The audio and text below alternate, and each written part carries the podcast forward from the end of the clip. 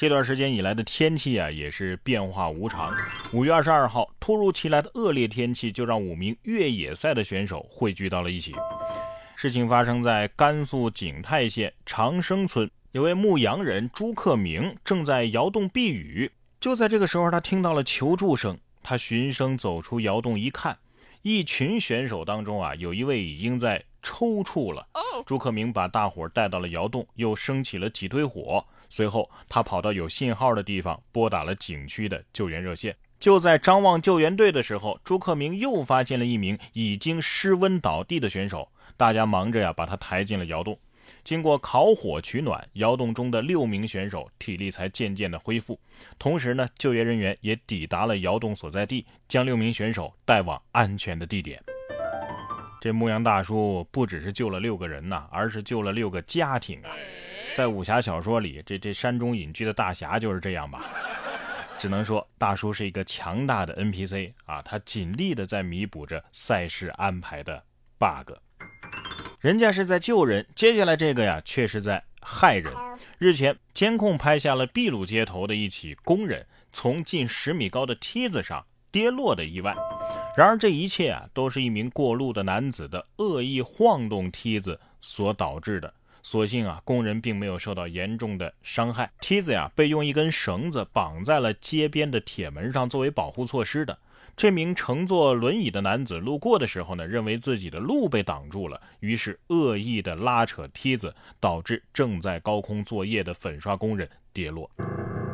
他只是个老老实实、本本分分的梯子呀。你这么晃悠他，他他不害怕吗？他的家人不担心吗？你考虑过这些吗？不，你没有，你只关心你自己。手这么欠，坐轮椅的原因我大概是知道了。一旦有人侵犯他的利益，他就不择手段啊！一旦他想获取别人的利益的时候，那别人的生命都不值一提呀！啊，这么大空档，你你过不去？难道你开的这轮椅是全尺寸 SUV 轮椅吗？接下来要说的这个呢，还真是全尺寸豪华。战车。近日，马家园出土战国马车特展在甘肃省博物馆开展了。马家园出土的华丽战车在展览现场亮相。马家园西戎墓葬是甘肃首次大规模正式考古发掘的战国西戎文化墓地，首次发现了保存完好、外表华丽的战国车乘。呃，这个车辆的结构非常复杂啊，装饰也很豪华，由金银铜锡各类质地的珠子装饰着。部分车辆的表面的这个彩绘呀，也是非常的精彩。马家园墓地呢，是战国晚期西戎的一支游牧民族的首领以及贵族墓地。不是我吹啊，我要是生在两千多年前，我肯定是跟着车跑的那个下人。不知道这个车当年上全险得多少钱啊？这随便掉下来一块都是好几位数吧？秦始皇得说了：“书同文，车同轨。”没有我，再豪的车也只能在本地转悠。不过像下面这种人啊，甭管是在任何时代，你你都别坐车了，行吗？五月十九号，G 七五八五次列车上，男子严某从扬州上车之后啊，坐在他人的座位上，人家那座位的乘客来了也不让座，强行要求换座。呃，面对列车安全员的劝阻和众人的指责，他竟然拿出手机播放哀乐，叫嚣着“不想活了是吧？”严某因为拒绝配合，被民警强制带离。目前，这位严某啊已经被行政拘留六日。哼，这是给自己送行自备的 BGM 呀！啊，你还真是个讲究人啊！你说什么人手里会随时存着哀乐呀？啊，小偷偷了他的手机都会被吓死吧？还不想活了是吧，哥们儿？你挺社会呀！上次说的这话还是看征服的时候呢。本来只是想在那个座位上坐个十几分钟，是吧？最后你看，进去待了六天吧。有些人呢就是难伺候，呃，很多甲方也是一样。说漫威影业的总裁凯文·费奇近日就在采访当中承认。二零一六年上映的《奇异博士》选择蒂尔达·斯文顿这样一位颇具争议的演员来饰演古一法师是一个错误的决定。当年古一法师选角公布之后啊，有人质疑让一个白人女性演员漫画的亚裔男角色，那是实属不妥呀。但是漫威呢，并没有因此做出更改。凯文·费奇在当时声称需要支持创作自由，包括演员阵容。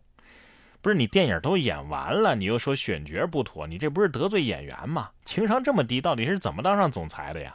哦，可能是个营销，电影反正已经大卖了，他还想让这漫画书再多卖点是吧？关键是这个古一法师演的明明是挺好的呀，是吧？接下来要说的这个事儿呢，可能需要法海法师来来来帮个忙。说五月二十二号的晚上十一点过，四川巴中市巴州区居民韩大姐在家里休息的时候，突然被一阵奇怪的呼噜声给吵醒了。这韩大姐啊，推了推丈夫，才发现这呼噜声啊不是自己丈夫发出的，声音是从床头的靠背里传出来的。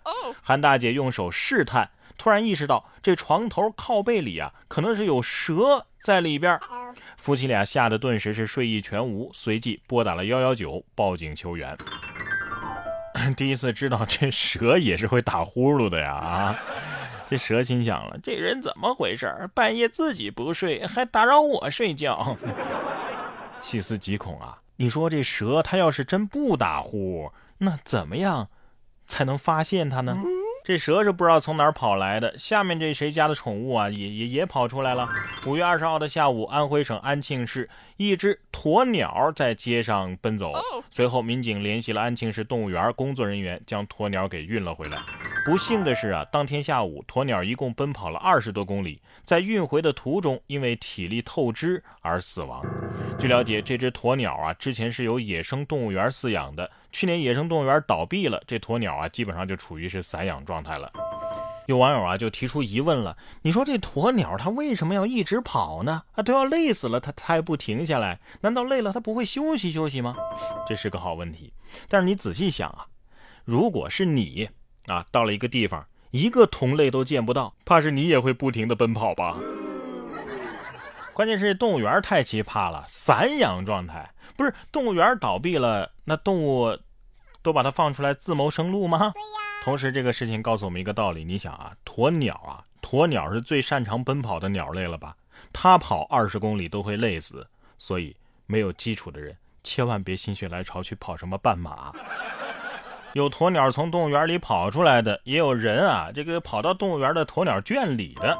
五月二十三号，山东德州有网友爆料啊，在德州动植物园内，一女子啊翻越鸵鸟圈的围栏之后，抱起鸵鸟蛋就跑。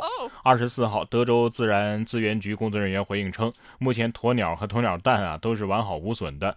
警方工作人员及时对该女子啊进行了批评教育。这鸵鸟圈的围栏啊有一米五高呢啊，后续呢也会去现场核实，并且考虑啊还是把这护栏再加高一点。不是大姐。如果是在非洲大草原上，猎豹都不敢惹鸵鸟啊！你这是打算抱回去自己孵出来是不是啊？玩过愤怒的小鸟的人都懂，偷鸟蛋这种事儿啊，那是猪干的。